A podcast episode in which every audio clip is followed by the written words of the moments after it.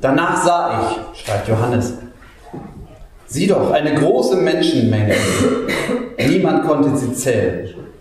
Es waren Menschen aus allen Nationen, Stämmen, Völkern und Sprachen. Die standen vor dem Thron und vor dem Lamm.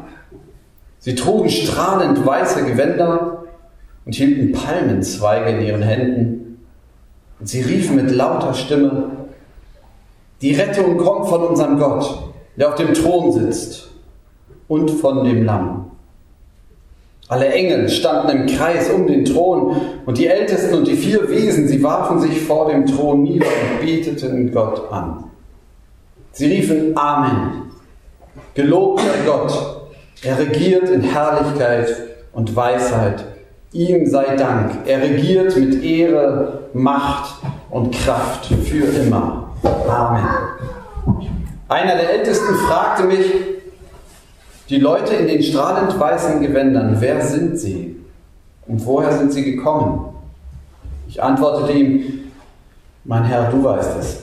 Und er sagte zu mir, diese Menschen haben die große Not überstanden. Sie haben ihre Gewänder gewaschen, im Blut des Lammes und weiß gemacht. Deshalb stehen sie vor Gottes Thron und dienen ihm Tag und Nacht in seinem Tempel. Und er, der auf dem Thron sitzt, wird schützend seine Wohnung über ihnen haben. Sie werden keinen Hunger oder Durst mehr haben und werden Sonne. Weder Sonne noch Hitze wird sie quälen. Denn das Lamm mitten auf dem Thron wird ihr Hirt sein. Es wird sie an Quellen führen, deren Wasser Leben schenkt. Und Gott wird jede Träne von ihren Augen abwischen. Lieber Vater, schenk, dass wir verstehen. Amen. Weihnachten ist die Zeit der Filme.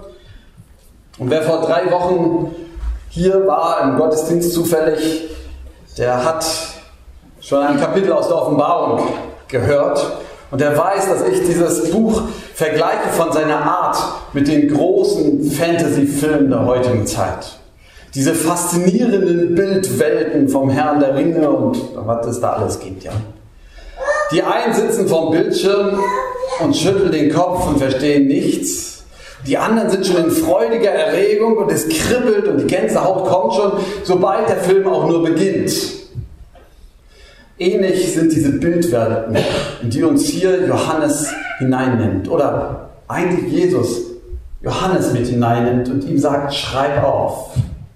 Also, wir sind kurz davor, die Taste Play zu drücken und es geht los im siebten Kapitel. Es tut mir leid, die vorigen Kapitel haben wir jetzt nicht mehr zum Anschauen. Also, Sie werden mitten rein einsteigen. Manche wissen sofort, was jetzt kommt. Sie kennen es. Zumindest die, die Kapitel 5 schon gesehen haben. Aber bevor wir anschalten, müssen wir nochmal Pause machen. Denn an wen schreibt unser Johannes das eigentlich?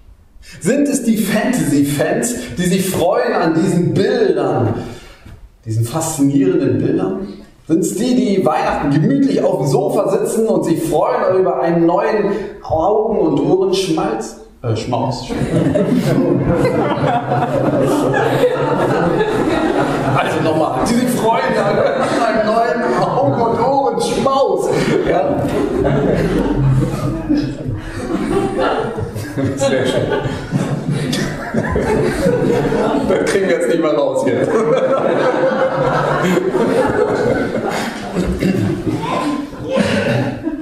Die Leute, an die Johannes hier schreibt, der Alte, und für die Jesus ihn das sehen lässt, nicht die, die ein gemütliches Weihnachtsfest vor oder hinter sich haben. Das sind Leute, die in großer Not sind. Das sind Leute, die mitkriegen, jetzt wird es ernst. Die auf der Flucht sind. Die merken, sie werden hier verfolgt werden. Es geht hier um Leben und Tod. Das sind Leute, die erleben, nach dem ersten Aufbruch in den christlichen Gemeinden, es gibt Streit in den Gemeinden. War alles, was wir Jesus zugetraut haben, war es ein Irrtum? Das sind Leute, die miterlebt haben, die Ersten sind gestorben. Sie hatten doch erwartet, jetzt richtet Gott sein neues Reich auf. Das sind Leute, die miterlebt haben, dass aus ihrem engsten Freundeskreis Leute aus Angst vor Verfolgung gesagt haben, ich glaube nicht mehr an ihn. Deren Welt zusammenbricht. Die nicht wissen, ob sie standhalten, wenn sie vor den Richter geschleppt werden. Und der Richter sagt, er lügt. Johannes schreibt hier Leuten, die in großer Not sind. Wir, sie, wir sitzen, sehen natürlich alle sehr entspannt aus und wir haben ein schönes Weihnachtsfest gehabt. Interessanterweise ist das gar nicht immer so. Oft sind die Leute, die wir sehen und die so entspannt und tiefenentspannt sind, tragen trotzdem große Not in sich. Es kann also auch sein, dass wir hier gar nicht so entspannt sind, wie es aussieht. Dass selbst unter uns Leute sind, die etwas merken von dieser großen Not. Wo im engsten Familienkreis Familien gerade auseinandergesprengt werden. Das bohrt. Wo Leute gebetet haben mit aller Kraft um Heilung. Und das ist die schlimmste Diagnose geworden. Wo Leute gebetet haben, dass der Richter Ja sagt und es ist ein Nein ausgeworden. Wo Leute in den Nachrichten sich das anschauen und nicht mal anders können und anfangen zu heulen. Was wir hier lesen, ist kein Fantasy-Spektakel. Auch wenn es von der Form ähnlich ist. Es ist geschrieben an Leute, die in Not sind, die heulen können. Jetzt schalten wir den Film an. Und dann ist es wieder da. Diese faszinierenden Bilder. Unendliche Weiten. Was zunächst aussieht wie Stau, sind Menschen. Menschen. Tausende, Millionen Menschen bis an den Horizont. Überall Menschen, die da stehen.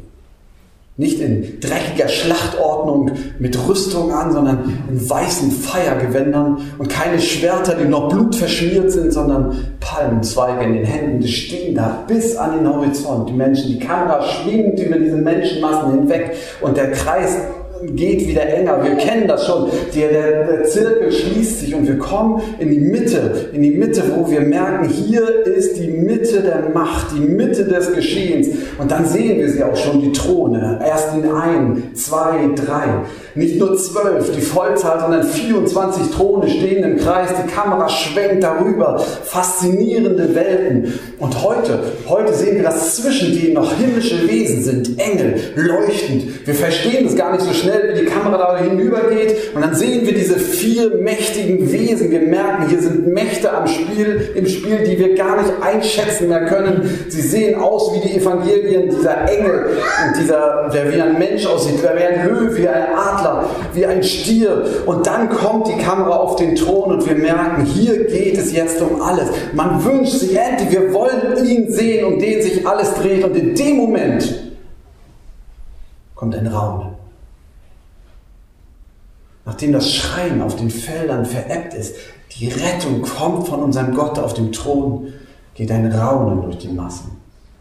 Und dann sieht, wie, sehen wir, wie die Kamera auf die Füße eines dieser Throne schwenkt, dieser 24, und wir sehen, dass der eine Älteste auf dem Thron aufsteht, dann der andere. Und alle stehen auf. Und plötzlich diese mächtigen Männer, diese mächtigen, werfen sich auf die Knie und auf die Erde mit dem Gesicht. Und die vier mächtigen Wesen, die wir nicht einschätzen, wo wir bloß merken, hier ist etwas im Spiel, was wir nicht verstehen, die werfen sich auf den Boden. Und die Engel werfen sich auf den Boden. Alles auf den Boden. Und wieder schwenkt die Kamera in die Mitte und wir sehen den Thron. Und es kommt dichter, der, der auf dem Thron sitzt und in dem Moment wieder dieses Switch.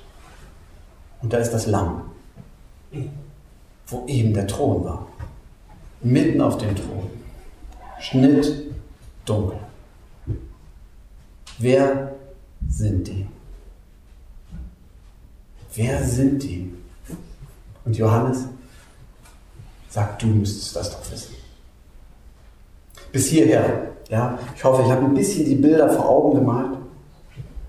Und nur, nur drei Natürlich, viele erkennen sofort die, die eingefleischten, ich sag mal so, Serienfenster Offenbarung, wissen sofort, was das alles bedeutet. Und die fragen sich nicht, warum die Palmzweige in der Hand haben. Das ist doch ganz klar. Palmzweige bekommen die, die den Sieg haben. Die haben gewonnen. Das sind Sieger, nicht nur eine, das sind tausende Millionen Sieger. Aber darüber wundert sich der einge, äh, eingeweihte Seriengucker nicht.